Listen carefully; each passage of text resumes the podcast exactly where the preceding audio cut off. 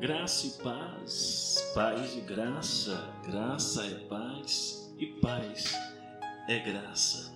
Esse é o seu devocional Dias de Glória, o seu podcast diário com o pastor Eli Cleiton Augusto. Gálatas 5, versículo 25: Se vivemos pelo Espírito, andemos também pelo Espírito. Existe alguma coisa em sua vida que precisa ser removida? Qualquer impedimento para a impressão do Espírito Santo de Deus? Nós podemos entristecer o Espírito com nossas palavras de ira, resistir ao Espírito em nossa desobediência. Podemos até mesmo extinguir o Espírito por não ter em conta os ensinamentos de Deus. Eis algo que me ajuda a ficar em sintonia com o Espírito. Sabemos que o fruto do Espírito é amor, alegria, paz, paciência, amabilidade, bondade, fidelidade, mansidão e domínio próprio.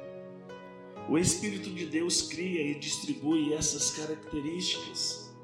Elas são indicadores de meu painel espiritual Assim, sempre que eu os sentir, sei que estarei andando no Espírito. Sempre que eu carecer deles, sei que estarei fora de sintonia com o Espírito. Para andar no Espírito, responda às sugestões que Deus lhe dá. Não sente nenhuma cutucada? Tenha paciência e espere. Abraão esperou pelo filho prometido Moisés esperou 40 anos no deserto. Jesus esperou 30 anos antes de começar o seu ministério. Deus instila temporadas de silêncio em seu plano. Preste atenção: o inverno é necessário para que o solo dê frutos. O tempo é necessário para o desenvolvimento da plantação.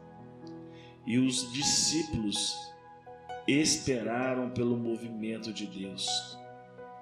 Espere então você também que Deus se mova e se mexa a seu favor.